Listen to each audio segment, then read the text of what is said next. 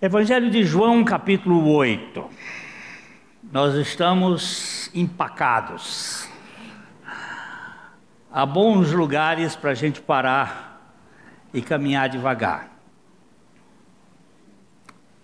Existem alguns pontos que são tão lindos numa viagem que você tem que parar e, e apreciar aquele, aquele local.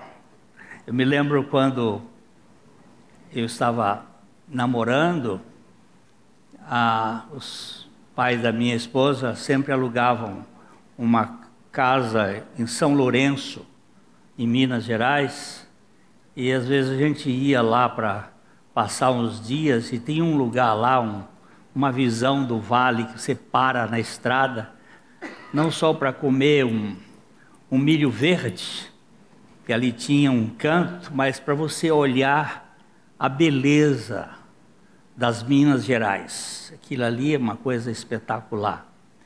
E na leitura bíblica, quando você vai andando, tem hora que você tem que parar e, e descortinar mais coisas, porque é muito rico. E o Evangelho de João, como nós temos visto aqui, esse é o Evangelho, o último dos Evangelhos a, ter, a ser escrito. Ah, possivelmente Mateus foi o primeiro, Marcos o segundo, Lucas o terceiro, o quarto evangelho, João, já no final do primeiro século. É um evangelho muito centrado na universalidade da obra de Cristo, o Salvador do mundo, o Filho de Deus. E este é, é um evangelho que trata muito da iluminação, da luz. E nós estamos aqui parados com essa riqueza da luz que é Cristo. Nós vamos ler, uh, fazer um pouquinho mais do contexto, porque a gente tem que, para ler a Bíblia, às vezes, para você sacar um versículo, você tem que ver o que vem antes e o que tem depois. Então nós vamos pegar o capítulo 7, o último versículo, o último versículo do capítulo 7, que é só um detalhe, não é?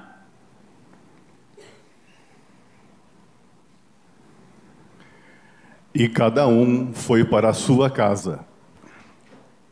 Terminou a festa dos tabernáculos.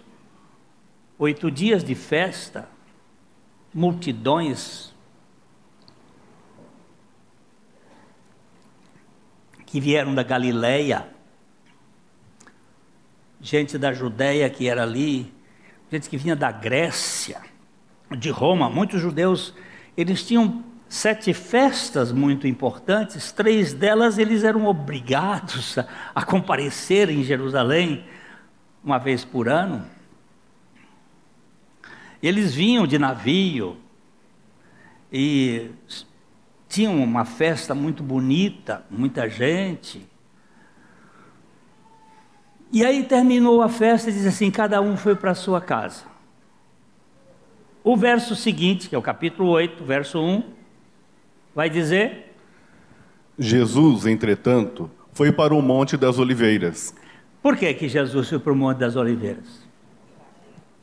Porque ele não tinha casa. Vocês se lembram que Jesus não tinha onde reclinar a cabeça.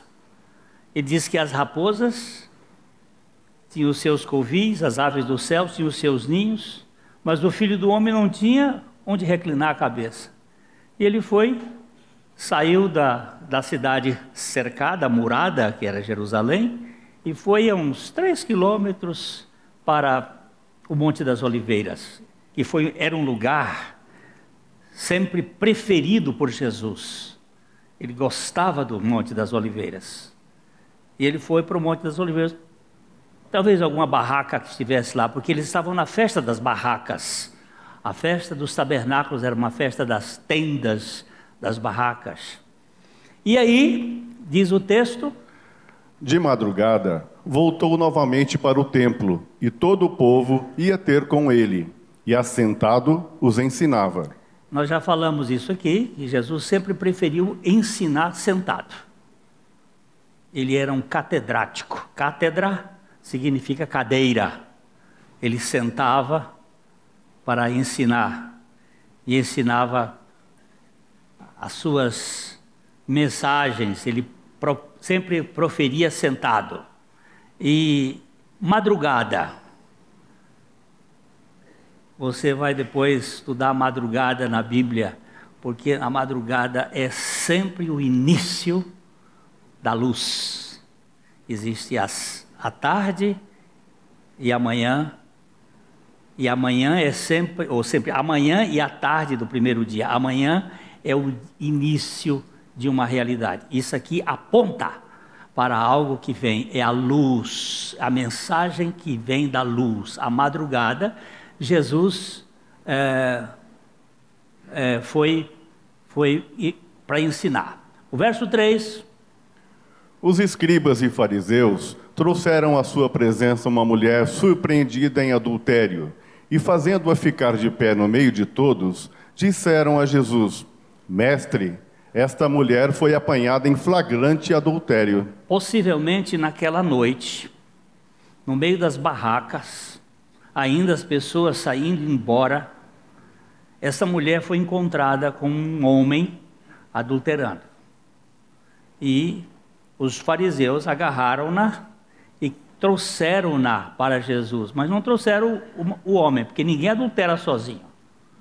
Hoje em dia existe adultério sozinho, que é o adultério visual, a pornografia.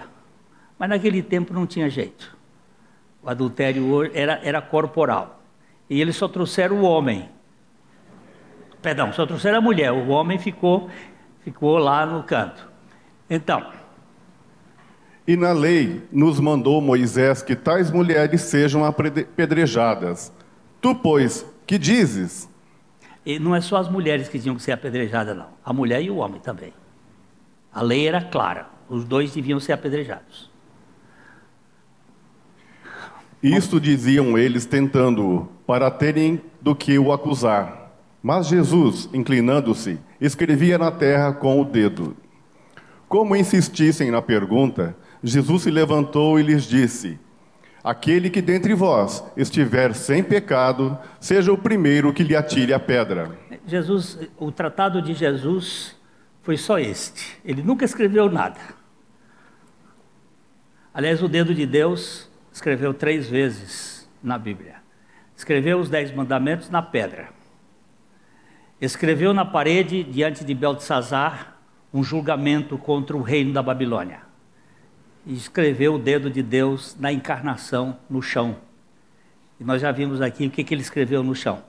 Eu não vou dizer para vocês poderem estudar depois, mas está lá em Jeremias, quando ele escreveu no dedo. O que, que foi que ele escreveu? Mas eu não vou dizer também o endereço, que é para os preguiçosos poderem trabalhar.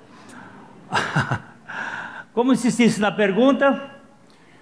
E tornando a inclinar-se, continuou a escrever no chão. Mas, ouvindo eles esta resposta e acusados pela própria consciência, foram se retirando um por um, a começar pelos mais velhos até os últimos, ficando só Jesus e a mulher no meio onde estava. Alguém que estava lendo comigo esse texto disse: ainda bem que eles tinham consciência. Eles ficaram envergonhados. Mas interessante é que retirando-se os mais velhos. Porque é que tinham mais pecados, então os mais velhos já sabem que não tem jeito de resolver o problema de pecado e foram saindo. E, e Jesus então. Erguendo-se Jesus e não vendo a ninguém mais além da mulher, perguntou-lhe: Mulher, onde estão aqueles teus acusadores? Ninguém te condenou? Respondeu ela: Ninguém, Senhor. Então lhe disse Jesus: nem eu tampouco te condeno. Vai e não peques mais.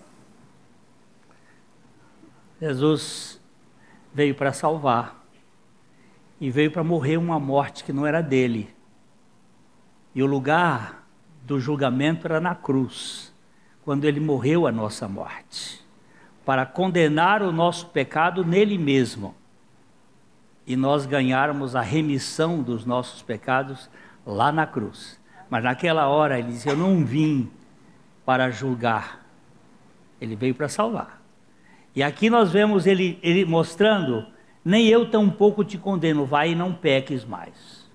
O ideal é este: não viver no pecado. É vivermos na dependência de Jesus. Agora, o versículo seguinte, o verso 12, de novo. De novo lhes falava Jesus, dizendo: Eu sou a luz do mundo. Quem me segue não andará nas trevas, pelo contrário, terá a luz da vida. Agora volta para o versículo 2. O versículo 2. De madrugada voltou novamente para o templo e todo o povo ia ter com ele e assentado os ensinava. Ele estava ensinando a respeito da luz quando os homens das trevas vieram trazer um pecado das trevas para Jesus. Como que uma interrupção. Cortaram. E Jesus foi tratar do assunto. Quando chega no versículo 8, você repara que o versículo 8, perdão, versículo é, é, 12, por favor, eu estou. De novo, de novo. Esse de novo significa que antes ele foi interrompido. De novo lhes falava Jesus dizendo: Eu sou a luz do mundo. Quem me segue não andará em trevas, pelo contrário, terá a luz da vida. E daqui para frente nós temos um embate dos religiosos das trevas querendo descaracterizar a mensagem e a pessoa de Jesus. Nós vamos ler os versículos até o 20 e depois nós vamos voltar para o 12. Vamos só ler os versículos. Então lhes objetaram os fariseus: Tu dás testemunho de ti, de ti mesmo, logo o teu testemunho não é verdadeiro. Respondeu Jesus e disse-lhes: Posto que eu testifico de mim mesmo, o meu testemunho é verdadeiro, porque sei de onde vim e para onde vou. Mas vós não sabeis de onde venho, nem para onde vou. Vós julgais segundo a carne, eu a ninguém julgo. Se eu julgo, o meu juízo é verdadeiro, porque não sou eu só, porém eu e aquele que me enviou. Também na nossa, na vossa lei está escrito que o testemunho de duas pessoas é verdadeiro. Eu testifico de mim mesmo e o Pai, que me enviou, também testifica de mim. Então lhes perguntaram: Onde está teu pai? Respondeu Jesus: não me conheceis a mim nem a meu Pai. Se conhecesseis a mim, também conheceríeis a meu Pai. Proferiu ele estas palavras no lugar do gasofilácio, quando ensinava no templo. E ninguém o prendeu, porque não era ainda chegada a sua hora.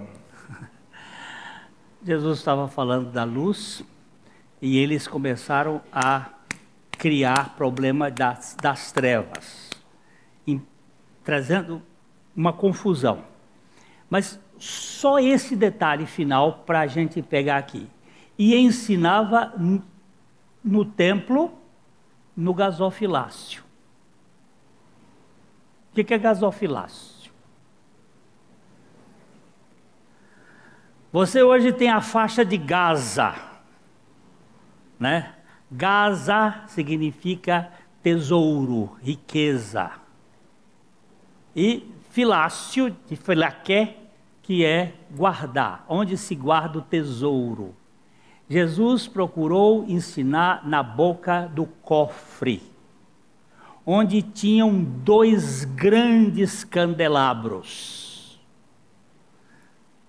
Porque os religiosos se preocupam muito com dinheiro. Aliás, Jesus trabalhou muito este aspecto da ganância dos religiosos da época. E ele, ele estava ali naquele local, num momento quando o sol nascia.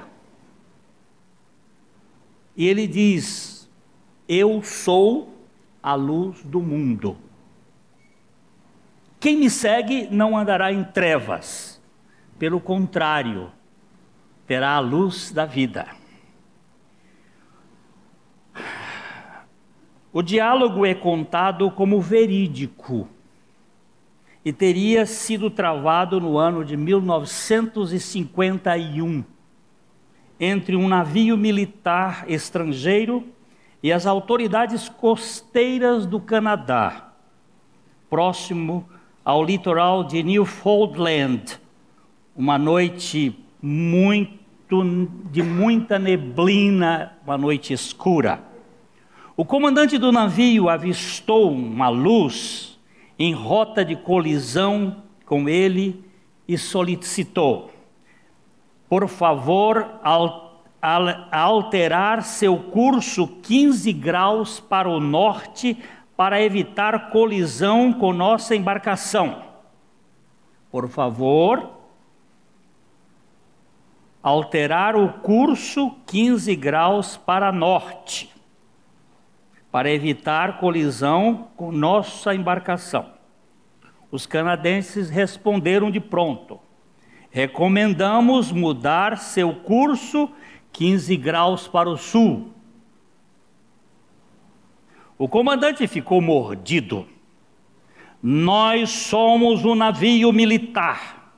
Repito, mude o curso. Arrogância a bordo. Mas o comandante insistiu. Sim. Mas o canadense insistiu. Recomendamos mudar o seu curso 15 graus para sul para evitar colisão. O capitão ficou alterado e berrou no microfone: Fique sabendo que o meu navio é um porta-aviões e que estou acompanhado de destroyers e fragatas. Exigimos que vocês mudem o curso 15 graus ao norte. Imediatamente. O canadense respondeu calmamente: É impossível, senhor. Nós somos um farol. Estamos num rochedo.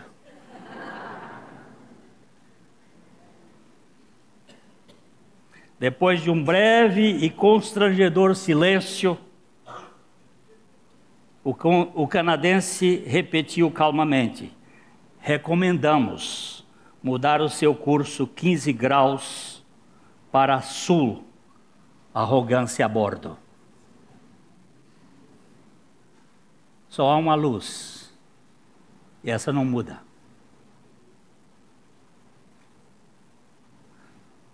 Você não seguir essa luz, você vai entrar em colisão eterna. O ensino de Jesus pela manhã, após o episódio da mulher ter sido apanhada em adultério à noite, é algo muito importante. Existem as obras das trevas, existem as obras da luz. Esse texto aqui fala da luz que vem depois da noite. A luz que vem depois da queda.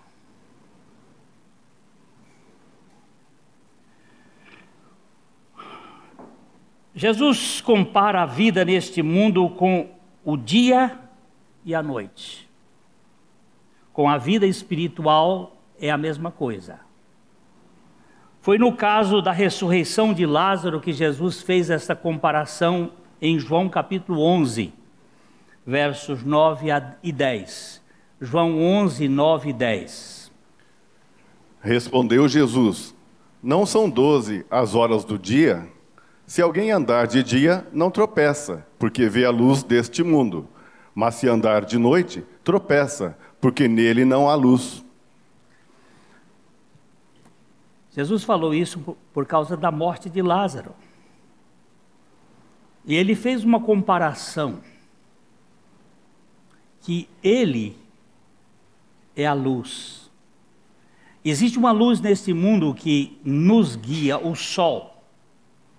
O sol está exatamente na dimensão, na altura, no, na posição certa para com esse planeta Terra.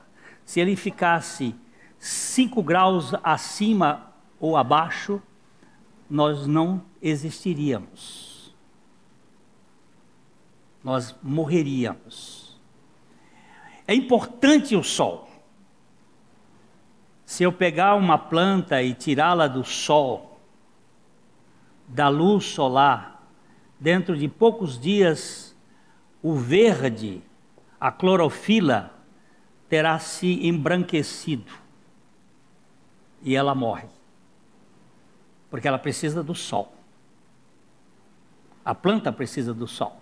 Nós precisamos do sol. E Jesus compara a vida espiritual à luz dele mesmo. É, Jesus disse que ele era a luz do mundo e não somente a luz dos judeus. E enquanto ele estivesse no mundo, ele seria a luz do mundo. E isso ele falou quando ele curou um cego de nascença, em João capítulo 9, versículo 5. Ele vai dizer que ele é a luz que dá sentido. Enquanto estou no mundo, sou a luz do mundo. Não sou a luz só dos judeus. Eu sou a luz do mundo. Eu sou a luz daquele, de todo aquele que crê. Jesus é a verdadeira luz.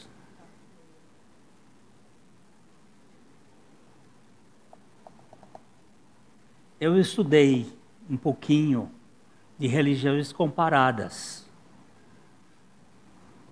Eu estudei um pouco de Buda para conhecer um pouco de Buda, um homem sábio. Ensinava muitas coisas interessantes,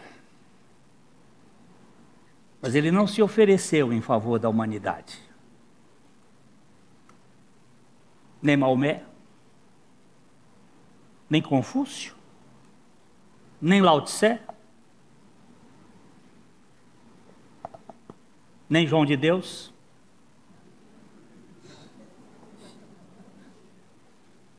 Ninguém se ofereceu em favor da humanidade. Muita gente quer tirar da humanidade o que mais puder. Jesus,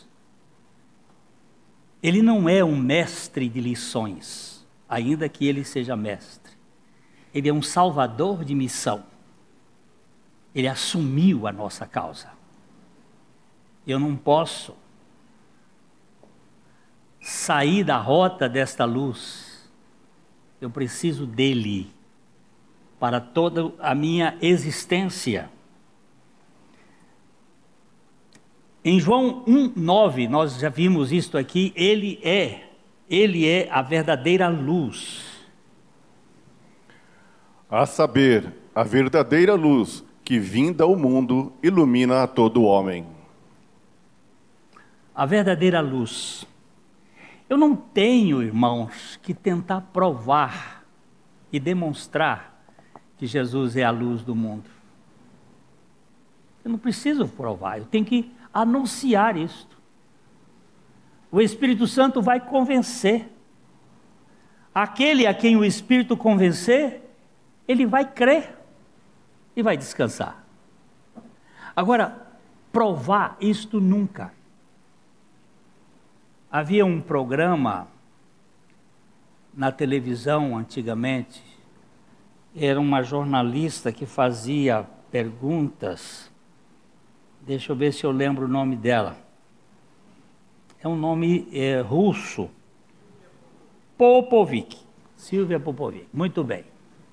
É bom andar com jornalistas porque eles se lembram das coisas.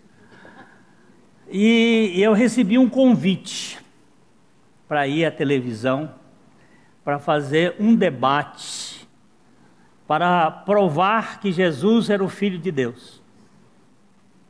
E disse: Olha, muito honro por este convite, mas daqui não sai, daqui ninguém me tira. Não vou entrar em debates para provar nada, primeiro, porque eu não tenho competência, e segundo, porque ele se basta a si mesmo. Nós não precisamos fazer discussões acadêmicas sobre Jesus. Nós precisamos proclamar que ele, de fato, é a verdadeira luz que, vindo ao mundo, alumia todo aquele que crê. Você não precisa sair explicando, provando. Outro dia eu encontrei esse médico, ele, médico bem reconhecido aqui em Londrina, há many, many years ago, mas faz tempo. É, ele estava aqui na nossa comunidade paquerando uma moça e via por causa da moça. E um belo dia ele me, me disse: Pastor, eu queria saber a pergunta que foi feita ao Maurício: Quem é Deus? Eu disse: Rapaz, eu não sei explicar. Ele disse: O senhor é desonesto. Eu digo: Em muitos, e muito mesmo. Mas nesse caso, é que eu sou incompetente, eu não sei explicar. E como é que o senhor sobe aqui no púlpito? O púlpito naquele tempo ficava lá, naquele negócio, era mais alto ainda. E por que o senhor sobe aqui no púlpito e vem falar de Deus? Se o senhor não entende o que é Deus? Digo 1 a 0 para você. Você me disse há pouco que está estudando no quinto ano de medicina. Muito bem. Me diga o que é vida.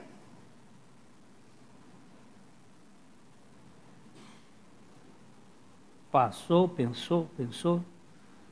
Se eu não sei, digo um a um. Você não sabe o que é vida. E eu desafio aqui, me diga o que é vida.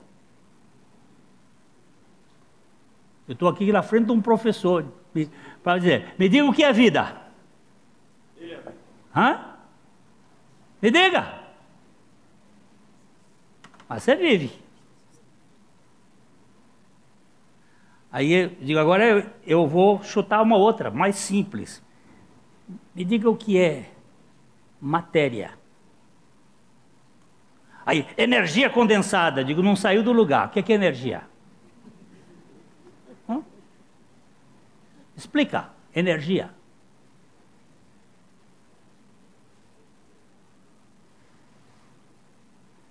Nós ficaríamos aqui jogando bola, você me dando tantas e eu não tenho resposta para elas. E eu também para você e você não tem resposta. Mas eu só lhe pergunto: houve um dia que você creu no, em Deus e agora não crê mais? E aí eu fui apertar e descobrimos casos que ele sofreu, abusos que ele sofreu por parte de religiosos e isto lhe fez feridas na alma, que ele tinha que aniquilar Deus. Mas quando eu li o texto que ele escreveu, 40 anos depois, ele confessando a sua experiência com Deus, eu estava no consultório médico da minha médica fazendo o exame de coração e eu comecei a chorar disse: não é possível. Só um Deus Todo-Poderoso pode fazer um milagre na vida de um homem daquele. Pode passar o tempo, mas aquele que Deus coloca a sua, a sua luz, esse vai chegar à verdade. Jesus veio ao mundo, não, mas os homens amaram mais as trevas do que a luz. Mas mesmo assim ele vai iluminar o coração de muita gente. Vamos ler em João capítulo 3, verso 18. Nós estamos procurando verificar mais no Evangelho de João, que ele toca muito em Jesus como a luz, a luz que ilumina as nossas vidas. Quem nele crê não é julgado. O que não crê já está julgado, porquanto não crê no nome do unigênito Filho de Deus verso 19. O julgamento é este: que a luz veio ao mundo, e os homens amaram mais as trevas do que a luz, porque as suas obras eram más. Verso 20. Pois todo aquele que pratica o mal aborrece a luz e não se chega para a luz, a fim de que não sejam serem arguidas as suas obras. Quem pratica a verdade aproxima-se da luz, a fim de que as suas obras sejam manifestas, porque feitas em Deus. Preste atenção aqui. Ele disse: o julgamento é esse que a luz veio ao mundo. Agora, os homens amaram mais as trevas do que a luz, porque as suas obras eram más. Agora ele vai dizer assim: Pois todo aquele que pratica o mal aborrece a luz e não se chega para a luz, a fim de que não sejam arguídas ou examinadas as suas obras. Quem pratica a verdade, presta atenção que o antônimo de mal nesse texto não é o bem, mas a verdade. O contrário de mal aqui é verdade. Quem pratica o mal aborrece a luz e não chega para a luz a fim de não serem arguídas as suas. Quem pratica a verdade aproxima-se da luz, a fim de que as suas obras sejam manifestas, porque essas obras são feitas em Deus. Não tenho medo da luz. Dr. John Lennox, o maior matemático vivo hoje no mundo, professor de Cambridge, ele teve um teve lá um, uma conversa de uma moça que foi conversar com aquele aquele aquele ateu. Como é que ele chama agora? Não foi o Hawkins, não, foi aquele outro.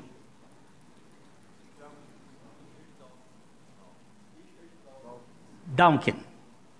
Ele disse, chegou para a, a, repórter chegou para ele, para ele e disse, doutor Duncan, uh, o doutor Lennox eh, fala sobre uh, umas coisas assim, não, não, não, não se meta com o Linux, ele, ele costuma contar umas historinhas para crianças que têm medo do escuro.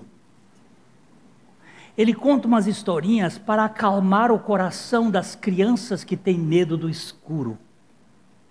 Aí a repórter correu lá no Dr. Lennox e falou, disse, olha, o Dr. Downs disse que o senhor é, te, conta historinhas para crianças que têm medo do escuro. Ele disse, não, uh, Dr. Downs, ele conta umas histórias para adultos que têm medo da luz.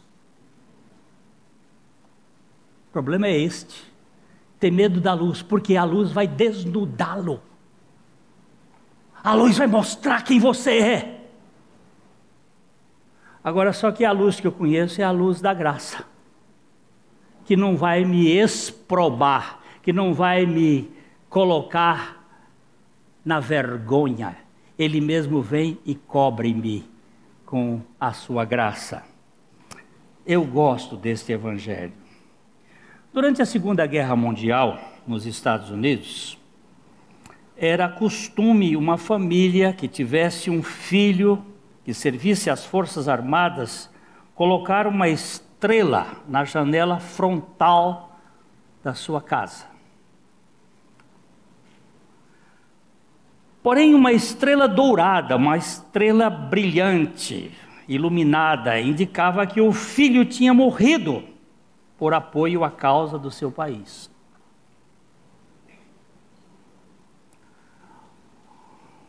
Dr. Harry Launder conta uma história sobre este costume. Ele disse que uma noite um homem caminhava por uma rua de Nova York acompanhado pelo seu filho de cinco anos. O pequeno foi atraído pelas luzes que brilhavam nas janelas das casas e quis saber por que é que algumas casas tinham uma estrela nas janelas. O pai explicou que aquela família tinha um filho a combater na guerra e que aquele filho foi morto. A criança bateu as palmas quando viu outra estrela na janela e exclamou: Ó oh, papai! Outra família que deu seu filho ao seu país. Finalmente chegaram a um descampado depois de uma fila enorme de casas com estrelas nas janelas. Naquele lugar havia um espaço e eles puderam ver uma estrela no céu. O pequenino olhou, levantou os olhos para cima e disse: Ó oh, papai, olha aquela estrela no céu. Deus também deve ter dado o seu filho para lutar pelo seu país. Sim, filho, de fato. Há uma estrela no céu. E Deus deu o seu filho para lutar pelo seu país.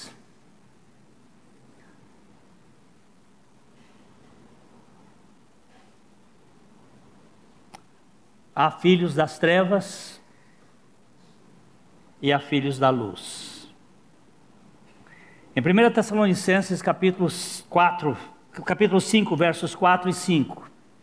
1 Tessalonicenses 5, 4 e 5. Que cada um de vós saiba possuir o próprio corpo em santificação e honra, não com o desejo, desejo da lascívia, como os gentios que não conhecem a Deus. 1 Tessalonicenses capítulo 5, 4 e 5. Mas vós, irmãos, não estáis em trevas, para que esse dia, como ladrão, vos apanhe de surpresa. Porquanto vós todos sois filhos da luz e filhos do dia. Não, nós não somos da noite, nem das trevas. Nós somos filhos do dia. Nós somos filhos da madrugada. Nós somos filhos do sol nascente nós somos filhos da ressurreição. Nós não somos filhos das trevas. Jesus é a luz do mundo. Quem o segue não andará em trevas, mas terá a luz da vida. Efésios capítulo 5, versos 8 e 11. Efésios 5, 8 e a 11.